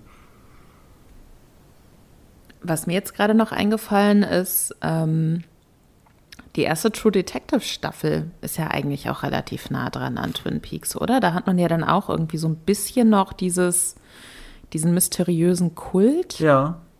der da eine Rolle spielt. Ja, also die erste Staffel True Detective wird auch oft so im, im Fahrwasser von Twin Peaks genannt. Ich finde sie atmosphärisch anders, also ich liebe auch die erste Staffel True Detective, muss ich sagen. Mhm. Das ist für mich auch eine der besten Serienstaffeln der letzten zehn Jahre. Aber sie ist dann schon noch mal atmosphärisch klar. Man hat so diese Parallelen von diesem Mordfall, der so eine ganze Stadt erschüttert. Und es geht eben eher auch darum zu, äh, zu erforschen, was löst jetzt dieser Mord wirklich aus bei den Leuten und so. Es geht nicht darum, äh, jetzt so schnell wie möglich den, den, den Täter zu finden oder so. Und äh, gerade was so diese atmosphärische Dichte angeht und dann auch so ein bisschen Elemente mit reinzubringen in True Detective. Das ist natürlich schon noch subtiler da gelöst als es in Twin Peaks, wo es wirklich teilweise sehr schräg wird und bei True Detective schwingt das ja eher so ein bisschen im Hintergrund mit, dass man sagt, es hat schon so äh, fast schon okkulte, übernatürliche Elemente, die aber nie so ganz ausformuliert werden. Das macht es schon noch ein bisschen anders, aber klar, äh, finde ich auch, True Detective ist auch so hat schon so Twin Peaks Vibes auf jeden Fall. Ähm, wir hatten es schon so ein bisschen angekündigt. Äh, es gab noch eine dritte Staffel von Twin Peaks. Ja. Die kam 2017, also viele, viele Jahre nach den ersten beiden Staffeln. Ähm, die hast du auch gesehen, Patrick, oder? Ja, das war auch eine der Serien und Staffeln aus den letzten Jahren, bei denen ich mich auch erinnere, dass sie unglaublich viel Diskussion ausgelöst haben, auch weil die Serie damals, ähm, die neue Twin Peaks Staffel, ähm, wöchentlich ausgestrahlt wurde von Showtime. Nicht alle Folgen auf einmal. Da wurde es auch ganz geheimnisvoll gemacht. Kritiker haben vorher gar keine Folge äh, bekommen, auch zur Besprechung. Es war unglaublich geheimnisvoll. Was ist jetzt überhaupt diese neue Twin Peaks Serie, Staffel? Ähm, was steckt dahinter? Es war eine unglaubliche Geheimhaltung. Man, man, hatte keine Ahnung, was es ist. Und als es dann gelaufen ist, es war sehr spannend zu verfolgen, wie diese Serie ankommt, aufgenommen wird, was sie überhaupt ist. Das war noch mal ein, das ist nochmal ein unglaublich spannendes Thema. Ähm, ich kann da kurz ein bisschen zum Kontext nochmal erklären. Da haben wir jetzt eigentlich noch gar nicht drüber gesprochen. Twin Peaks gilt äh, als beste Serie aller Zeiten, eine der besten Serien aller Zeiten, aber sie ist in den 90ern auch ein bisschen äh, klanglos dann untergegangen, weil es ähm, tatsächlich so war, ähm, David Lynch und Mark Frost, den will ich jetzt auch mal erwähnen, weil wir sprechen immer nur von David Lynch, aber es war auch zu mindestens 50 Prozent auch Mark Frost an der Serie beteiligt.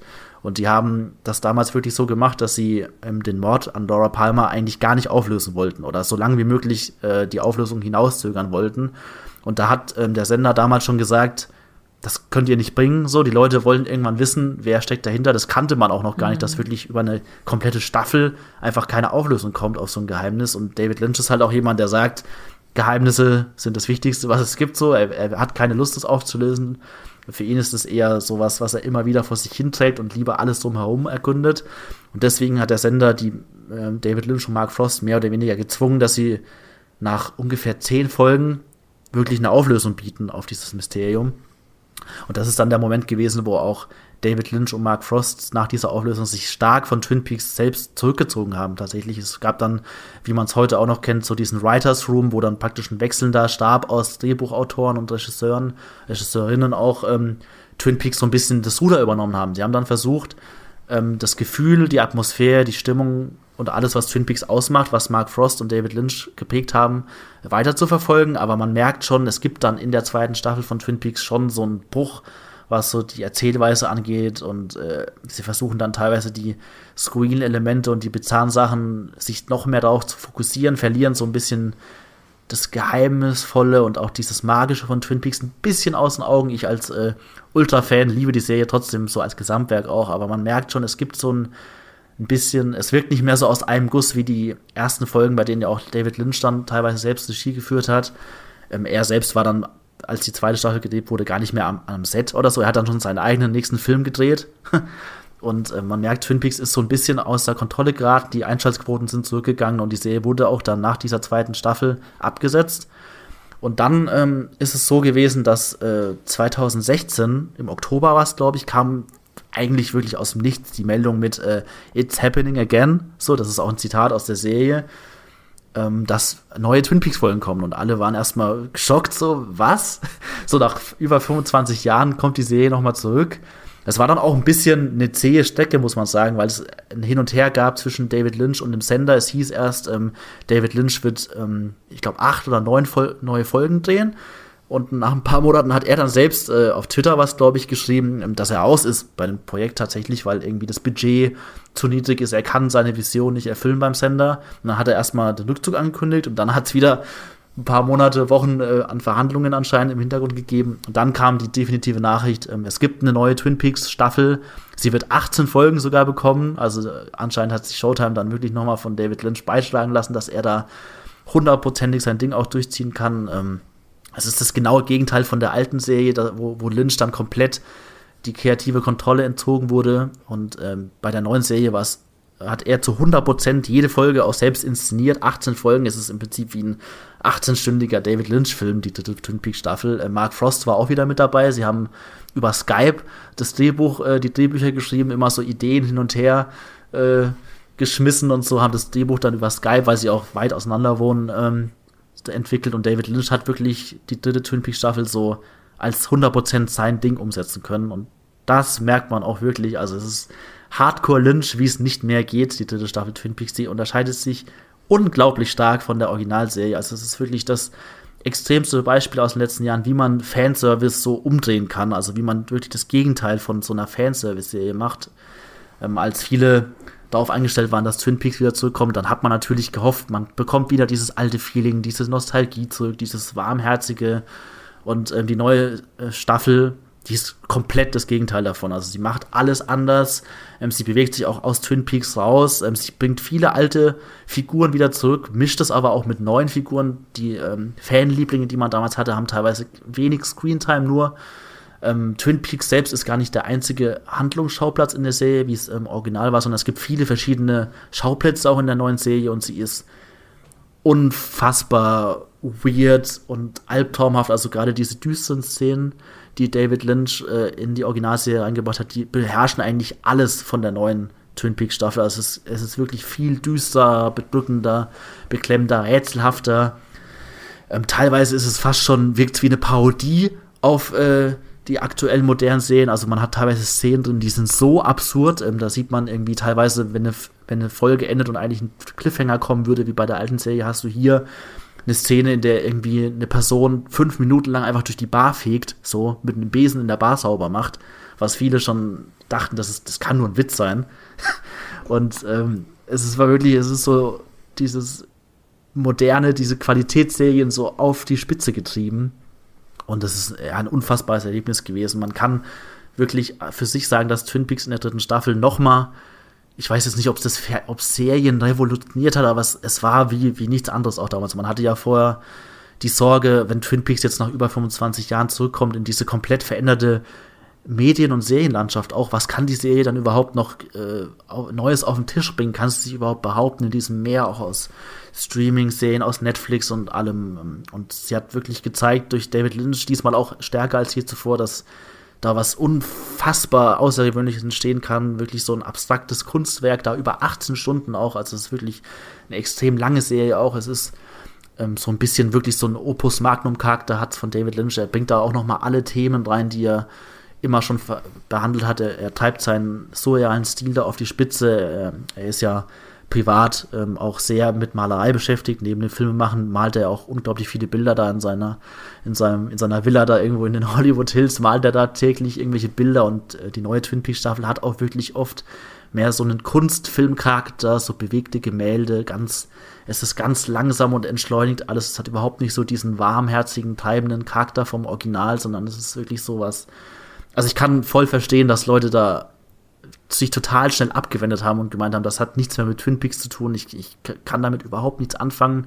Es hat wahnsinnig gespalten, auch als es 2017 lief. Ich habe auch von Leuten mitbekommen, die da wirklich äh, für auch ausgestiegen sind und meinten, ich will mir jetzt irgendwie meine Erinnerungen ans Original damit nicht ruinieren. Also so extrem war es wirklich schon radikal, dass es die Serie auch komplett auf links gedreht hat, die Original Twin Peaks Serie und es war trotzdem ein unglaubliches Erlebnis, da auch Woche für Woche ähm, auf Twitter zu verfolgen, was die Leute dazu schreiben. Es gab dann schon auch, also so eine Blase, in der ich auch war auf Twitter, wo es wirklich auch unglaublich gehypt wurde.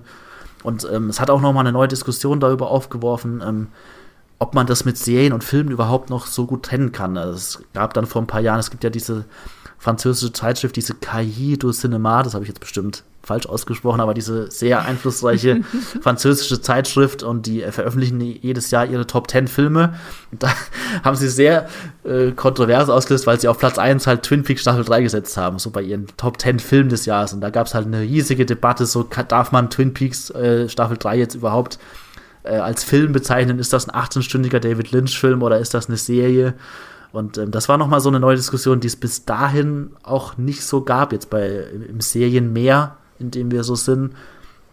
Ähm, ja, es war auch nochmal so ein bisschen der Trend aus dem letzten Jahr, dass auch immer mehr namhafte Regisseure ja auch ins Fernsehen gegangen sind oder beziehungsweise Serien inszeniert haben und da auch wirklich so ihre Handschrift reinbringen. Und das war halt auch bei Twin Peaks Staffel 3 extrem der Fall. Also es ist wirklich, habe ich ja schon erzählt, so im Vergleich zur Originalserie ist es wirklich eine David Lynch-Serie diesmal. Also den Mark Frost-Einfluss merkt man diesmal gar nicht mehr. Man kann schon sagen, dass äh, bei der Originalserie auch viel auf Mark Frost zurückgeht, so was auch diese Soap-Haftigkeit angeht und dieses, ähm, ja, dass, dass der David Lynch-Stil da auch wirklich massentauglicher gemacht wurde durch Mark Frost, dass auch Leute, die jetzt nicht so mit, mit einem Eraserhead oder Lost Highway anfangen können, dass die auch wirklich dranbleiben und durch die Figuren reingezogen werden. Da hat viel auch Mark Frost ähm, Anteil genommen. Und bei der neuen dritten Staffel, ich weiß gar nicht, ich glaube, Lynch hat selbst auch gesagt, er will gar nicht, dass es Staffel 3 genannt wird, sondern einfach neue Twin Peaks Twin Peaks ist einfach was Neues so. Und da merkt man halt wirklich wenig von Mark Frost noch und sehr viel diesen abstrakten, surrealen David Lynch-Charakter. Ich bin da jetzt gerade so ein bisschen hin und her gerissen. Ähm, weil einerseits, ne, natürlich David Lynch, irgendwie Meisterregisseur, krasses kreatives Genie und so weiter und so fort. Gleichzeitig hört sich aber auch so ein bisschen nach so einem künstlerischen Fuck you an, an die Leute, die die Originalserie mochten. Weißt du, was ich meine? Ja. So von wegen, ich nehme euch jetzt alles weg, was da irgendwie an nicht künstlerischem Ego-Trip drin war und ähm, werf euch jetzt was vor die Füße, was sich darüber lustig macht, wie ihr glaubt, dass mhm. Serien sein sollten und ähm, baller da ordentlich Kunst rein. Ja. Ähm, ne, was, was ihr, ne, kann man ja machen, finde ich auch überhaupt nicht ähm, verwerflich. Äh, kann mir aber vorstellen, dass mich das vielleicht als Person, die ähm, Twin Peaks als das geliebt hat, was es war, so ein bisschen auch vom Kopf stößt. Ja. Definitiv. Und wo ich mir denke, okay, sorry, macht er sich jetzt über meine Erwartungen vielleicht auch lustig ja. oder über meine Liebe zum Original lustig. Ja, voll. Also da hat sich so ein bisschen aufgespalten, fand ich, in wirklich zwei Lager. Man hat einmal die Twin Peaks-Fans, die wirklich hauptsächlich Twin Peaks lieben. Und man hatte halt das Lager, dem ich aber auch angehöre, mehr, die wirklich David Lynch auch lieben für das, was er macht.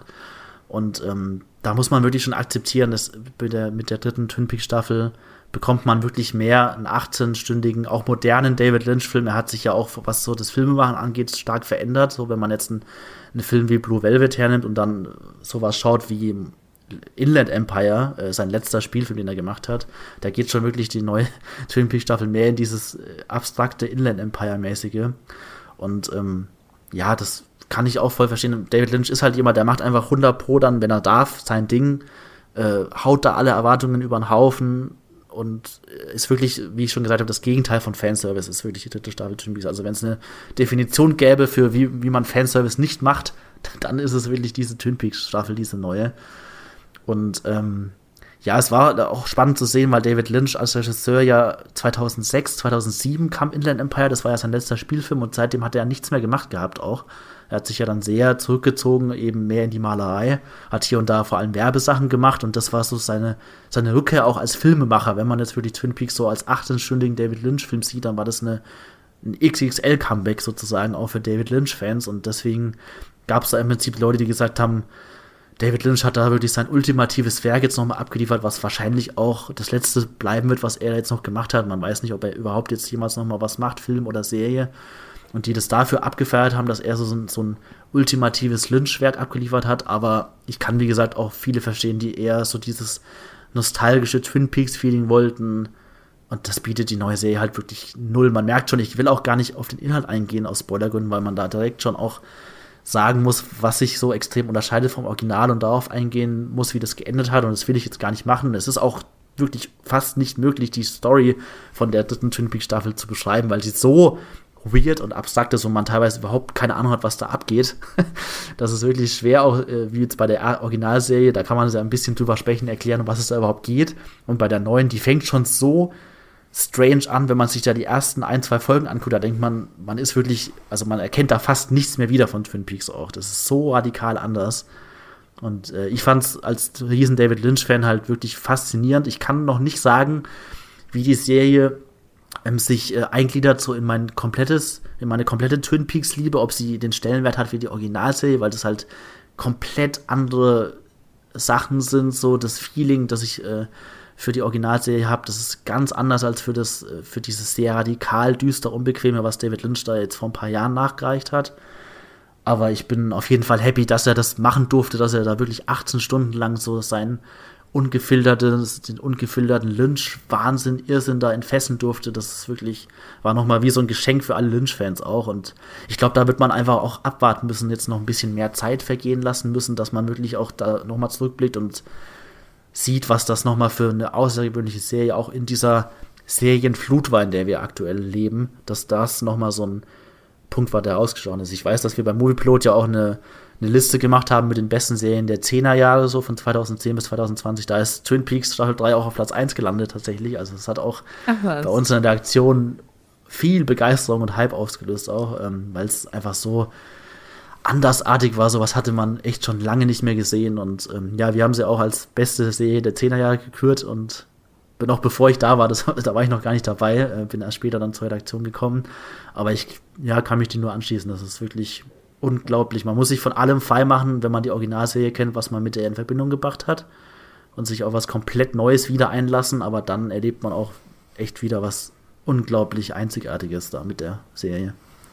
Muss man ähm, die ersten beiden Staffeln gesehen haben, um Staffel 3 zu verstehen? Ähm, ja, finde ich schon. Man sollte die gesehen haben. Sie knüpft eben teilweise nur los daran an, aber es gibt immer wieder so ein paar Referenzen, Bezüge, gerade auch wie sich die neue äh, Staffel dann entwickelt und auf was sie hinausläuft, ohne jetzt irgendwas zu verraten, aber das ergibt schon Sinn, äh, dass man das Original kennt. Und was tatsächlich noch wichtiger ist, ähm, worüber wir jetzt auch noch gar nicht gesprochen haben, ähm, David Lynch hat nach dem Ende der zweiten Staffel Twin Peaks noch einen Film gemacht, einen Twin Peaks Film. Ähm, Fire Walk With Me, der heißt auf Deutsch einfach nur Twin Peaks der Film, kam 1992, ein Jahr nach dem Serienende aus. Ähm, Wurde damals auch tatsächlich ausgebucht, als er in Cannes gelauf, äh, ähm, gelaufen ist, seine Premiere hatte, aber hat dann auch über die Jahre ist er rehabilitiert worden, hat auch wieder so ein Kult-Following bekommen und der Film ist im Prinzip ein Prequel und zeigt die letzten sieben Tage im Leben von Laura Palmer, bevor sie dann ermordet wird.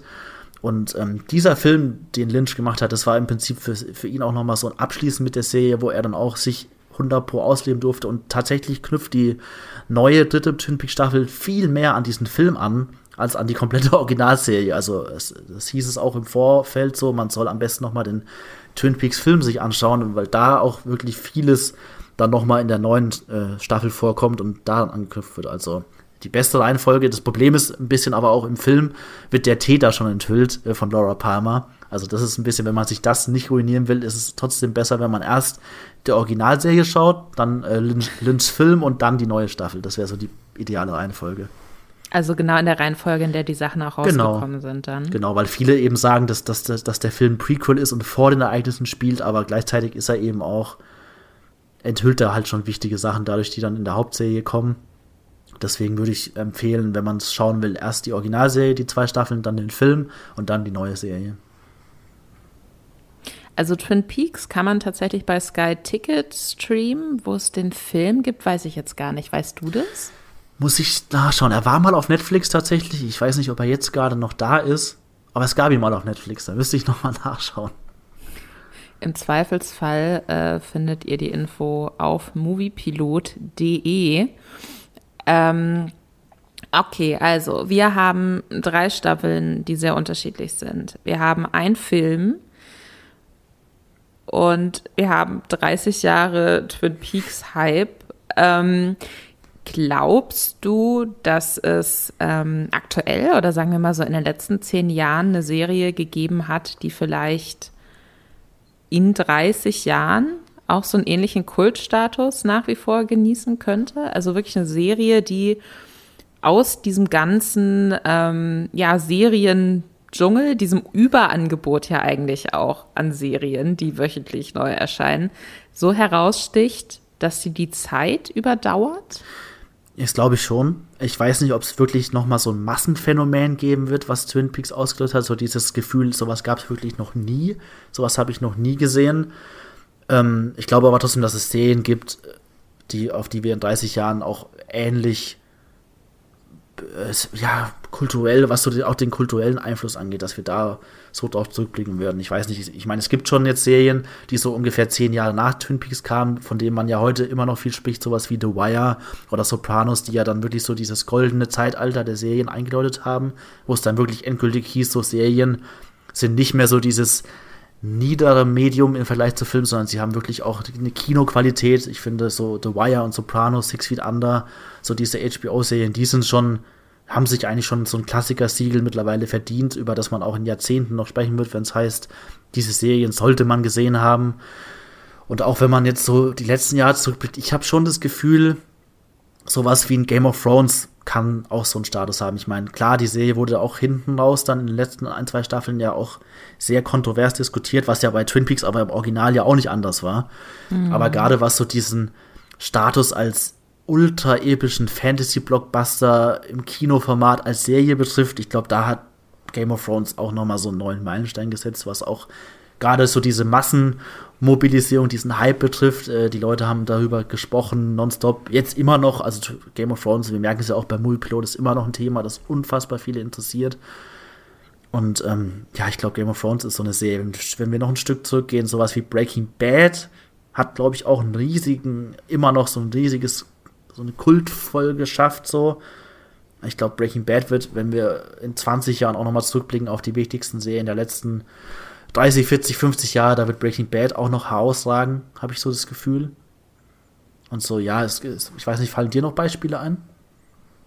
Also bei Breaking Bad bin ich auf jeden Fall bei dir. Bei Game of Thrones ähm, hätte ich sehr lange auf jeden Fall auch gesagt, dass, dass, dass ich glaube, dass das so die das große, unfassbare Serienereignis ist, was auch irgendwie so zumindest dieses Jahrzehnt jetzt, oder beziehungsweise vergangenes Jahrzehnt, wir sind ja schon 2021, das vergangene Jahrzehnt ähm, maßgeblich in der Serienlandschaft auch ähm, ja, dominiert hat. Ich muss sagen, ich habe das Gefühl, und ne, also ich meine, wir, wir machen nach wie vor Content auch dazu und das funktioniert gut und das interessiert Leute offensichtlich und es gibt immer noch neue spannende Fantheorien und klar, natürlich warten wir alle noch auf die letzten Bücher, die äh, Hot Take meiner Meinung nach niemals erscheinen werden, auch wenn ich wirklich, wirklich hoffe, dass George R. Martin sich da äh, mal zusammenreißt und endlich wieder was abliefert. Ähm, aber ich habe das Gefühl, zumindest jetzt so in meinem ganz persönlichen Bekannten- und Freundeskreis, der auch extrem medienaffin ist und ganz viel an Serien und Filmen guckt, ist das nicht mehr so ein Thema. Okay. Ich habe das Gefühl, wenn, ähm, wenn ich jetzt in einer Bar sitzen würde vor Corona, beziehungsweise dann nach Corona irgendwann und ähm, so als Thema Breaking Bad reinwerfe, würden viel, viel mehr Leute viel, viel mehr auch wirklich so umfangreiches dazu zu sagen haben, als zu Game of Thrones, habe ich das Gefühl. Okay. Ich glaube wirklich, dass so diese, diese letzten zwei Staffeln mit vereinzelten Highlight-Folgen nochmal, dass das ganz viel kaputt gemacht hat. Hm. Wobei ich mir auch vorstellen kann, dass wenn man da vielleicht in 20 Jahren nochmal drauf guckt oder in 15 Jahren drauf guckt, ähm, man da so ein bisschen milder ja, das, umgeht. Das Gefühl habe ich nämlich auch. Ich kann mir vorstellen, dass bei Game of Thrones auch nochmal so eine äh, Rehabilitierung der letzten Staffeln gibt, ähnlich wie es ja teilweise jetzt auch schon bei den Star Wars Prequels passiert ist, die ja hm. teilweise damals puren Hass ausgelöst haben und mittlerweile gibt es ja viele, die die verteidigen oder ganz neue für sich entdeckt haben oder so. Und ich glaube, bei Game of Thrones wenn da noch mehr Zeit vergeht, ich glaube, wenn, und wenn Leute die auch nochmal so als Gesamtwerk betrachten, kann ich mir schon vorstellen, dass die da nochmal insgesamt auch runter wird. Ich meine, klar, Breaking Bad hat den Vorteil, dass es da nie so einen Moment gab, dass die Serie so ein bisschen eingebrochen ist. Also da kann sich, glaube ich, fast jeder darauf einigen, dass die konstant einfach so eine hohe Qualität verfolgt hat. Die ging ja auch nicht mega lang, es waren ja insgesamt fünf Staffeln, glaube ich auch. Und mhm. ich glaube, da kann, können sich mehr auf diese Gesamtqualität einigen, aber ich weiß nicht, wenn ich gerade so schaue, auch nach Game of Thrones, wie jetzt viele verschiedene Streamingdienste versuchen, sich auch so ein neues Game of Thrones zu erschaffen, hat es schon so einen nachbleibenden Einfluss einfach. Wenn ich jetzt gucke, so The Witcher bei Netflix, da wird dann oft der Game of Thrones-Vergleich ein bisschen bemüht. Jetzt äh, ganz spannend ja auch als nächstes, wenn Amazon seine Herr der Ringe-Serie bringt, was ja wohl auch sowas wie ein neues Game of Thrones hoffentlich für die dann wird, glauben sie das ist schon, also wenn ich gerade schaue, dass vieles auch so ein neues Game of Thrones jetzt schon erschaffen wollen, finde ich, hat schon so eine, so eine Wirkung, die eben dann auch nochmal steigen kann, so in, wenn wirklich noch mehr Jahre vergehen. Man hat natürlich den Vorteil auch bei so äh, Fantasy-Serien, dass die weniger schlecht altern. Also es fühlt sich zeitloser an, weil das sowieso oft in einer mittelalterlich angehauchten Welt oder so spielt und da, keine Ahnung, da läuft Frodo dann nicht mit einem uralt Smartphone durch die Gegend oder so, wo man sich denkt, ah, okay, ja gut, äh, nicht mehr so wirklich zeitgemäß. Ähm, wenn wir jetzt mal so ein Fazit ziehen und so auf 30 Jahre Twin Peaks zurückblicken, ähm, ich finde, du hast äh, sehr plausibel erklärt, was die Serie für dich so toll und so besonders macht.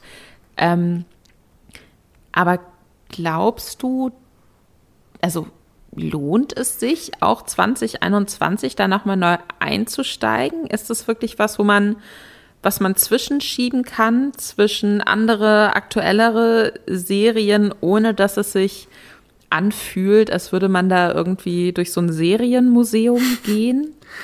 Ja, es ist immer schwierig zu sagen, so für die Allgemeinheit. Ich, ich kann mich auch oft nicht in die Masse reinversetzen, so leider, weil ich kann, ich kann mir schon vorstellen, dass es für viele halt gerade heutzutage mit den Sehgewohnheiten ein bisschen altbacken wirkt, so ein bisschen angestaubt. Also es ist jetzt nicht eine Serie, die auch heute noch hypermodern wirkt, sondern es geht wirklich eher um diesen Aspekt, so was bringt die Serie alles so auf den Tisch an verschiedenen Versatzstücken, Genres, Stilelementen, die dann da so vermischt werden. Ich finde, es heute immer noch spannend zu sehen auch. Gerade es hat nicht mehr diesen evolutionären Wow-Effekt, glaube ich, wie halt vor 30 Jahren so, als es ganz neu war. Aber ich finde immer noch, dass es eine Serie ist, die einzigartig genug ist und wirklich so praktisch, auch wenn viele sich von Teilen davon inspiriert haben lassen, sie ist schon nicht mit anderen Sachen gleich zu vergleichen, dass man sagt, okay, man kann jetzt das und das und das schauen und hat dann einfach ein moderneres, besseres Twin Peaks so, sondern es hat immer noch so eine, einzigartige Strahlkraft, die Atmosphäre, wie ich, ich muss immer wieder über diese Atmosphäre, über diese Welt sprechen. Ähm, die Musik, da habe ich jetzt leider noch gar nicht so gesagt, die Musik von Twin Peaks ist unfassbar gut. Also äh, die ist so einprägsam und die hat man auch immer direkt im Ohr, wenn man die kennt und an die Serie denkt, so die, weil es auch verschiedene Kompositionen sind, die ständig immer wieder durch die Serie hindurch verwendet werden. Also oft kommen die gleichen Songs, teilweise haben einzelne Charaktere auch so ihr eigenes Theme, das dann immer wieder angespielt wird, wenn die Leute so in die Szene kommen und ja, diese Atmosphäre, die geschaffen wird und diese Ausstrahlung, die Twin Peaks hat, die ist für mich heute immer noch was Einzigartiges und wo ich auch sage, das kann man immer noch entdecken, solange man sich eben darauf einlässt und jetzt nicht sagt, okay, ich gucke jetzt mal eine Folge, dann gucke ich wieder zwei Staffeln was anderes oder so, sondern man sollte sich wirklich bewusst auf die Serie einlassen, aber dann finde ich, lohnt sich die unbedingt auch immer noch heute, gerade eben auch um zurückzuschauen, was hat die Serie alles zum ersten Mal gemacht, wie einflussreich die ganzen Einflüsse, die sich dann da ausbreiten, danach, die man vielleicht dann gleich beim Gucken von der Serie so ein bisschen Verknüpfungen, Parallelen äh, zieht dazu, Sachen, die man selber äh, jetzt erst relativ neu kennt oder so. Da lohnt sich unbedingt immer noch Twin Peaks zu gucken. Okay, also eine klare Empfehlung von Patrick an dieser Stelle. Twin Peaks gibt es bei Sky Ticket zu streamen. Und ich muss sagen, ich glaube, du hast mich überzeugt. ich hoffe ich hoffe. Also, also ich habe jetzt zumindest ähm, doch auf jeden Fall Bock, die erste Staffel zu gucken. Ja, das lohnt sich. Die erste Staffel ist ja auch im Vergleich zur zweiten ein bisschen kürzer. Also die, die sind relativ ungleich aufgeteilt. Die erste Staffel hat, glaube ich, sechs oder sieben Folgen und dann beginnt schon offiziell die zweite Staffel. Also die erste ist relativ kurz. Und äh, ja, ich würde es auch empfehlen, die ersten zwei Folgen reichen eigentlich allein schon, aber wenn man sagt, man guckt die ersten sechs, sieben Folgen mal an, die erste Staffel, dann weiß man wirklich schon, ob man es weiter guckt oder ob es gar nichts für einen ist. Da kann man sich dann schon sehr gut entscheiden nach sechs, sieben Folgen. Das klingt machbar und das klingt äh, für mich erfreulich wenig nach Hausaufgabe oder dem nächsten großen äh, Serienprojekt. Ähm, ja, ich, äh, ich werde reingucken. Sehr schön. Ihr Zuhörenden vielleicht ja auch. Vielen Dank an dieser Stelle auf jeden Fall, dass ihr so lange dabei geblieben seid und uns zugehört habt. Ähm, ohne euch wäre Streamgestöber nicht möglich. Und wenn ihr regelmäßig zuhört, kennt ihr schon. Wir verlesen jetzt Fanpost noch. Wir haben nämlich vom David aus der Schweiz eine sehr nette E-Mail bekommen. Der hat uns geschrieben. Es ist immer eine Freude, euren Podcast zu hören. Ich habe durch euch schon viele sehenswerte Geheimtipps gesehen habe vor kurzem Borgen, gefährliche Seilschaften, die Brücke und Mindhunter gesehen und möchte wissen, ob ihr sie mal als Thema für einen eurer nächsten Podcasts nehmen könntet. Borgen gehört zu meinen Lieblingsserien. Ähm, wir haben tatsächlich äh, eine Liste mit Serien und auch von euch vorgeschlagenen Themen, die wir so ein bisschen sammeln und wo wir dann einfach immer schauen, ähm, hat das jemand bei uns in der Redaktion auch geguckt? Ähm, können wir da irgendwie vielleicht interessante Themen zu finden, die wir dann diskutieren. Ähm, das heißt, lieber David, deine Vorschläge kommen auf die Liste und diese Liste existiert wirklich. Sie ist nicht die imaginäre Watchlist, die man immer so vorschiebt, wenn einem Freunde Sachen empfehlen, die man eigentlich nicht gucken möchte. Ähm, ich muss sagen, Borgen habe ich noch nicht gesehen, habe da aber sehr Positives drüber gehört. Ähm, die Brücke hatte ich geguckt und fand ich sehr gut. Mindhunter habe ich die erste Folge gesehen und bin überhaupt nicht reingekommen. Wie ist es bei dir, Patrick? Ähm, ich habe von den drei Serien nur Mindhunter geschaut. Und äh, ich mag die Serie, aber ich bin nicht ganz so begeistert wie viele andere, die sagen. Also, sie gilt ja auch bei vielen auch schon als eine der besten Netflix-Serien. Da gehe ich nicht ganz mit. Ähm, ich finde sie gut, aber jetzt nicht herausragend gut. Okay, das heißt, sollte es jemals eine Podcast-Folge zu Mindhunter geben, dann bist du jetzt schon dann hast du dich jetzt schon qualifiziert, Patrick. Ja. Herzlichen Glückwunsch. ähm, wenn ihr uns unterstützen wollt, dann könnt ihr unseren Podcast bei Spotify, Apple Podcasts, Podcast Addict und wo es sonst überall noch Podcasts gibt ähm, abonnieren, aktiviert da auch gerne Benachrichtigungen für neue Folgen, damit ihr keine verpasst. Ähm, ihr könnt uns bei iTunes, Podcast Addict und so weiter und so fort auch bewerten und einen Kommentar hinterlassen. Das macht unseren Podcast dann auch nochmal sichtbar für andere Serienfans, die uns vielleicht noch gar nicht kennen. Wenn ihr Feedback, Verbesserungswünsche ähm, habt, dann könnt ihr die gerne an podcast.moviepilot.de per Mail schicken, wenn ihr ähm, Sprachnachrichten schicken möchtet, wo ihr zum Beispiel erklärt, was eure Lieblingsserie ist oder was ihr aktuell streamt oder ähm, was ihr unfassbar gerne mal ähm, hier im Podcast auch hören würdet, dann äh, ja, könnt ihr uns auch gerne eine Sprachnachricht aufnehmen, auch an podcast.moviepilot.de schicken und dann landet ihr vielleicht in einer der nächsten Folgen. Wir sind bei Twitter auch unterwegs, wo ihr uns folgen könnt und dann immer ganz genau wisst, wann die nächste Folge kommt. Und zwar unter twitter.com slash streamgestöber, Gestöber mit OE. Ähm, ich persönlich bin auch bei Twitter, da heiße ich Anti-Alles-Lisa, bin aber eigentlich gar nicht so Anti-Alles. Das war, dieser Name ist eine Jugendsünde, das kann ich ja jetzt an dieser Stelle mal sagen. Patrick, wo können Leute dich verfolgen? Ähm, ich schreibe bei Muipilot unter dem Nicknamen Mr. D-Pad und ansonsten findet ihr mich auch bei Twitter unter dem ganz normalen Namen Patrick Reinbold. Hervorragend.